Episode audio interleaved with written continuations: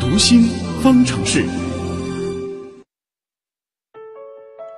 欢迎回到正在直播当中的新闻实验室之读心方程式。去年被责令关停的抚顺女德班，今年却在温州卷土重来。近日，话题“未成年人女德班”登上了微博热搜。原来是在温州某单位举办的亲子夏令营活动上，培训的老师竟然向学生灌输“男为大，女为小”的思想。人民日报对此批评说：“都什么年代了，还宣扬这种糟粕观？那么，为什么女德班会长期存在呢？为什么还会有人愿意去报名，让孩子去参加去听呢？”首先来听一听心理观察员于玉新的分析。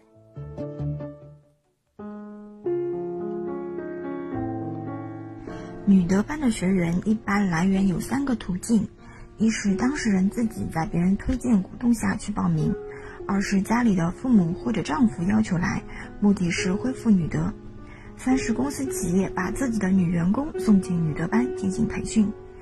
尽管学员的来源不尽相同，但是毫无疑问，女德班存在的原因就是依然有人想把自己。或者说，想把身边的女性通过洗脑的方式变为封建时代遵守三从四德的女性。女德班打着传统文化的旗号，奉行家庭结构的脆弱化，让一部分女性迫切地寻找应对策略。恰好此时，女德学堂等机构用无比坚定的口吻兜售了最便捷的解决方案。此类课堂的高明之处有二：一是提供了复杂问题简单化的错觉，暗示逆来顺受就能够解决一切的问题。再者，给了女性群体一个自我麻痹的理由，让其错以为服从是一种道德优势，并且会转化为最终的胜利。这可能就是一些深受其麻痹的人愿意去听的原因。那么，女德班会对女性的心理健康造成什么样的危害？屡禁不止背后的根源又是什么呢？我们要连线的是国家心理咨询师培训经理考官张华老师。张华老师，您好。哎，你好，主持人。嗯。我们说，女德班通常都伪装成中国女性传统美德教育这样一个概念来吸引学员，这两者之间的根本差异在哪里？女德班呢，按理说这个东西是好的，我们培养中国女人看重美德，啊，比如说善良，啊，比如说这个这个优雅，啊，比如说付出，这些美德本身是好的，啊，这毫无疑问。但是呢，往往这个社会上的女德班呢。她打着这个女德的名义，可能会搞一些说我们要顺从男人，嗯啊，然后我们要我们要以男人为天啊，我们是地，然后我们要这个无条件的支持他们，就会让很多的中国女性压抑自己，嗯，那压抑自己，那就说为了这个男人失去自己，完完全全是失去自我的。那你想想看，一个女人她活的都不能绽放自己啊，活的都不能自由自主，那怎么可能能够去让家庭幸福，让让？让自己开心，让家庭幸福呢？嗯，所以她会反而造成了一种伤害。明白。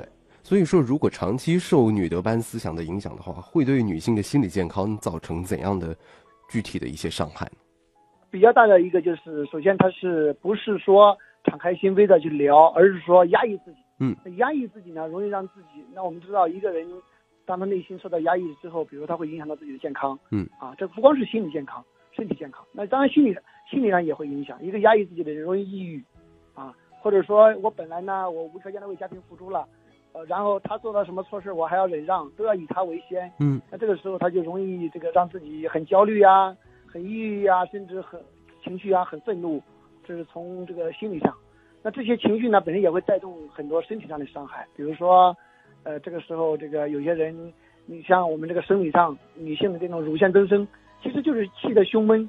啊，导致的嘛，哦，这个气气的一种郁结嘛，啊，比如有的人因为压抑，对压抑自己，委屈自己，让自己这个这个就是胃痛啊，肠胃不舒服，实际上看上去是生理疾病，它是心理问题导致的生理疾病，所以呢，它也会直接导致一些生理上的健康。嗯，所以是不仅仅是在心理层面会造成一些危害，对于生理上也是会造成危害的。对对，嗯，那从媒体对于女的班的一些报道当中，我们也可以发现，有相当一部分女性其实是因为家庭产生矛盾了，她可能没有办法解决，所以她就萌生了参加女的班的这样一个念头。这中间有什么样的联系吗？呃，因为主要是有时候呢，社会上会有一些负面的指责，比如说，哎，这个家庭一般有矛盾了，都会说，哦，你这个女人，这个这个负责不好，嗯，说你这个人不懂规矩。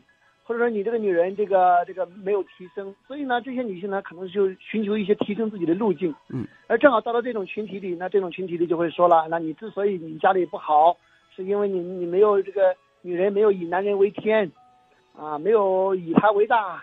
那这个时候呢，嗯，正好就切合了社会上或者身边他对他批评的那些人的一种言论。嗯那于是呢，就正好似乎切合了他的心理，那这些人就会开始开始去参加这种培训。那参加这个培训呢，之后有没有效果？有，最初是有效果的啊。比如说，呃那个老师也说啊，我们作为女性应该以以男人为大啊，应该压抑自己。那于是呢，回去压抑自己呢，其实换来了暂时的平衡。嗯，但是我们知道，压抑永远都是，都都不是真正我内心的这个敞开和绽放。嗯那压抑的东西早晚要释放，那于是积累一段时间之后就有大爆发，所以不是把问题解决了，是把问题延缓了。嗯对，明白。所以其实只是看起来的一个平衡，暂时的平衡，但其实是一个完完全全的失衡的状态。对对对，嗯更大的失衡。明白。那么，为了维护好家家庭的关系，夫妻双方应该在日常生活当中做到哪些方面？你有没有一些好的建议给他们？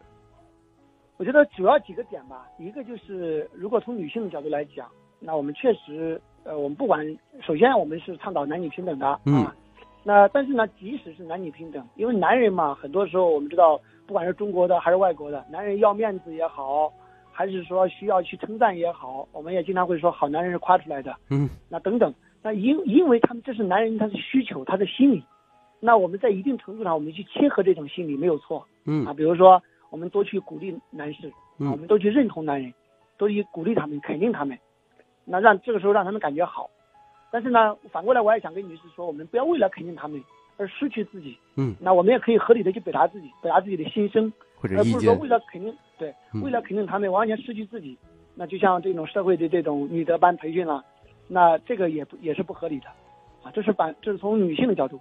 那从男性的角度呢，我们要知道，其实女性跟我们男人心理不太一样，他们要的不但是我们对她的肯定、欣赏，更多可能是对一种理解啊，嗯因为很多女性她是一种情感性动物，啊，我们男人对她多一份理解，啊，多一份有时候不要把她做的事儿当成理所当然，我们多一份表达啊，比如表达一些对她的感谢啊，她的付出，嗯那可能是就能换换来很好的关系。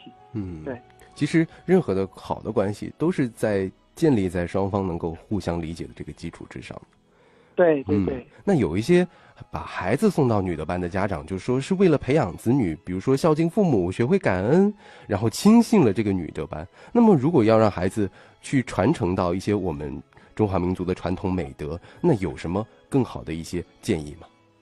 呃，这么说吧，因为这些人之所以会信奉这种班，尤其是连小孩子都去信奉，他也有道理的。原因是什么呢？因为他们宣传的主体思想是对的，说哎，我们要孝敬父母啊，我们要这个这个这个感恩父母。嗯但是这种孝敬和感恩，呃一定要是孩子发自心底的啊。那我们说让孩子孝，但不一定是顺，嗯他有一个孝道，我觉得是对的。嗯那孝顺完全顺从父母，其实我们从另一个意义上来讲，孩子完全顺从父母未必就是孝。嗯其实孝敬父母最好的方式是什么呢？对于父母尽孝道的最好的方式就是作为子女，我们把自己的人生过好，嗯，我们过得很开心，我们过得很幸福。我想这是天下父母共同的心愿，嗯，这才是对父母最大的孝，对，而不。是顺。所以我们过古代的时候，我们就讲孝道。很可惜的是，这个后来把孝道改成孝顺，嗯我觉得在一定意义上，这个字并不是很妥。啊，嗯孝不一定是顺，哦，尽孝道，完全顺从未必是对的。但我们有意的去顺从也是对的。比如说，哎，这个时候父母身体不太好，那我在一定程度上哄着他顺他一下，嗯可以的。但这不是一种长期，对啊，不是完全的顺从。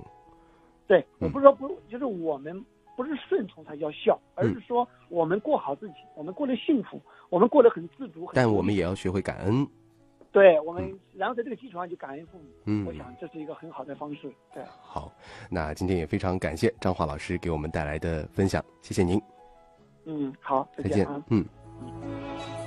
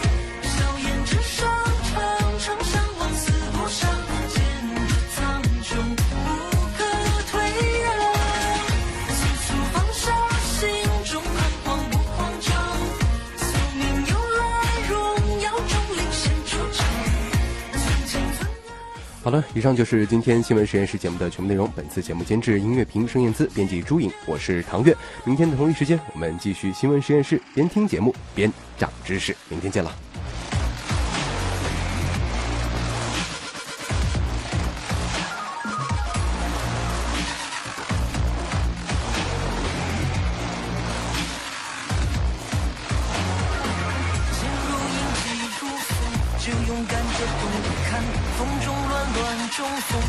随心所欲的变，何所起何所去，没有任何人能阻拦。何所思何所忆，一段传奇佳话的缘。素颜如妆天。